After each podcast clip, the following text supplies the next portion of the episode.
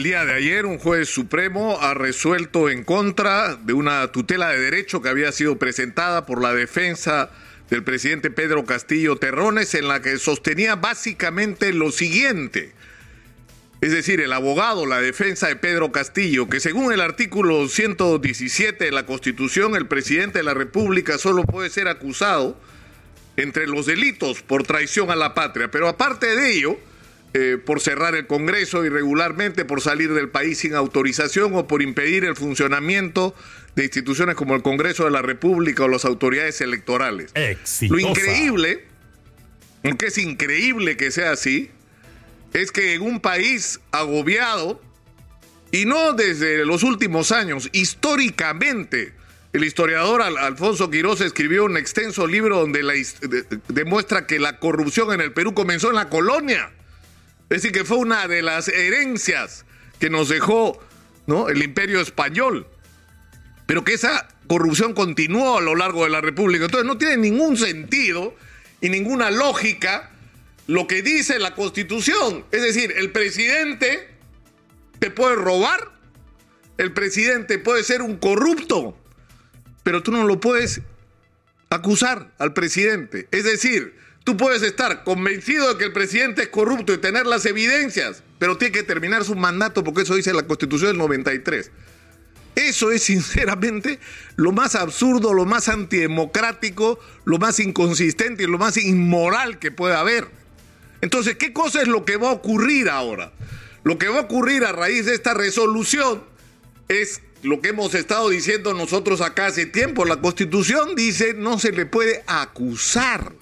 Pero la constitución en ninguna parte, esta constitución que por supuesto hay que cambiar porque como este artículo hay muchísimos otros que están muy mal, pese a ello, pese a ello, a que debería requerir un cambio, sin el cambio, sin el cambio el presidente sí puede ser investigado.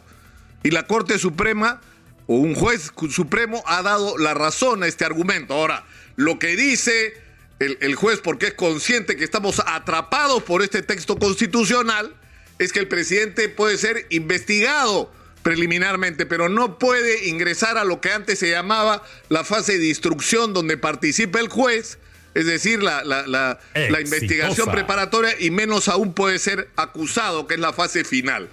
Sin embargo, eso plantea una interrogante, es decir, lo que está diciendo el juez es, el fiscal de la Nación, Pablo Sánchez, en el momento que tenía la encargatura, actuó correctamente al decidir abrir la investigación. Pero la pregunta es la siguiente. ¿Qué va a pasar si la información de esta investigación nos lleva a la conclusión de que el presidente Castillo sí estaba involucrado en los actos de corrupción que se atribuyen a su entorno. ¿Qué nos hacemos con esa información? Eso no lo va a resolver ni el Congreso de la República, eso no lo va a resolver la Corte Suprema porque están atrapados en esta maraña legal. Esto lo va a resolver la calle. Porque en el momento en que la gente esté convencida de que el presidente Castillo podría estar involucrado en actos de corrupción, los mismos que lo hicieron presidente lo van a sacar. Porque ya ha pasado en la historia del Perú. Entonces, yo creo que, que, el presidente Castillo tiene que recibir claramente el mensaje que tiene que dejarse de apelaciones, porque si él jura inocencia no debería tener miedo a que esta investigación ocurra y a que se sepa la verdad y que él mismo sea sometido de una manera transparente a una investigación porque es no solamente importante para el país, es importante para él mismo. Pero hay que decir algo más. Esto debió ocurrir hace mucho tiempo. Miren ustedes la situación increíble en la que estamos, en que prácticamente, no prácticamente, todos los expresidentes, todos van camino a la cárcel. Algunos más lejos que otros, algunos se suicidaron para no ir presos, otros escaparon del país para no ir presos. Pero eso ha ocurrido cuando terminaron el mandato, si hubiéramos tenido la atribución constitucional de que si hay la sospecha de que el presidente podría estar involucrado en un acto de corrupción, en ese mismo instante hay que investigarlo para saber si nos puede o no seguir gobernando una persona que por sus actos podría estar en la cárcel y no en Palacio de Gobierno. Por eso es tan importante lo que está pasando con respecto a este caso, más allá de las pasiones políticas y de los odios y del ambiente absolutamente tóxico que estamos viviendo. Es importante establecer precedentes con respecto a cómo manejar situaciones como esta. Y por eso yo creo que es muy importante lo que ha resuelto la Corte Suprema el día de ayer.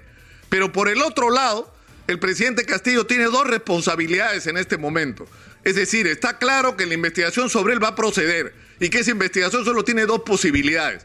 Que la Fiscalía concluya que no hay elementos que ameriten que justificar dar el paso siguiente, que no lo podría dar porque la Constitución se lo impide, o que concluya que sí, que el presidente tiene responsabilidad y por lo tanto estamos en una situación eh, absolutamente insólita donde el presidente tiene que ser consciente de la enorme responsabilidad que tiene frente a esta situación. El Perú ya no da más y eso es un mensaje que tiene que recibir el Congreso. O sea, están eh, censurando, pretendiendo censurar a Dimitris Enmanche, que acaba de entrar como ministro de Interior por la muerte de 14 mineros informales, cuando eso es el resultado de décadas de irresponsabilidad en el manejo de la minería informal. Décadas de irresponsabilidad.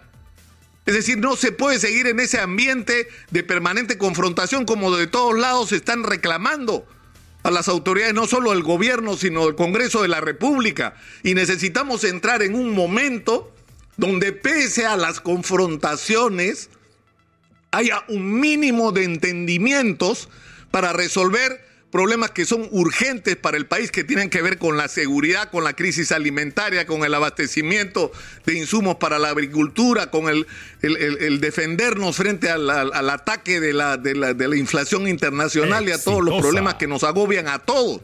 Y eso va a suponer evidentemente y necesariamente que hay un cambio de, de modales en el Congreso de la República con la elección de la nueva junta directiva, pero que también hay un cambio de estilo en el gobierno poniendo por favor y por Dios a gente que esté calificada para las funciones y que no esté pasando lo que ayer hemos escuchado, lo que pasa en Provías, que es un organismo técnico absolutamente indispensable para el desarrollo de la obra pública.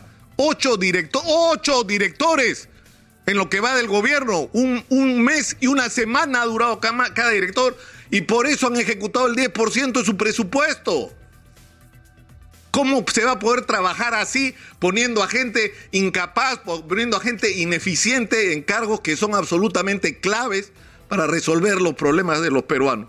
Yo espero sinceramente que esta eh, discusión sobre si el presidente debe ser investigado no termine hoy, que la defensa del presidente no apele y que el presidente cumpla su compromiso de que él se somete a toda investigación y asume la responsabilidad y las consecuencias. Y yo insisto, si la investigación concluye que el presidente tiene algún nivel de responsabilidad, diga lo que diga la ley, haga lo que haga el Congreso.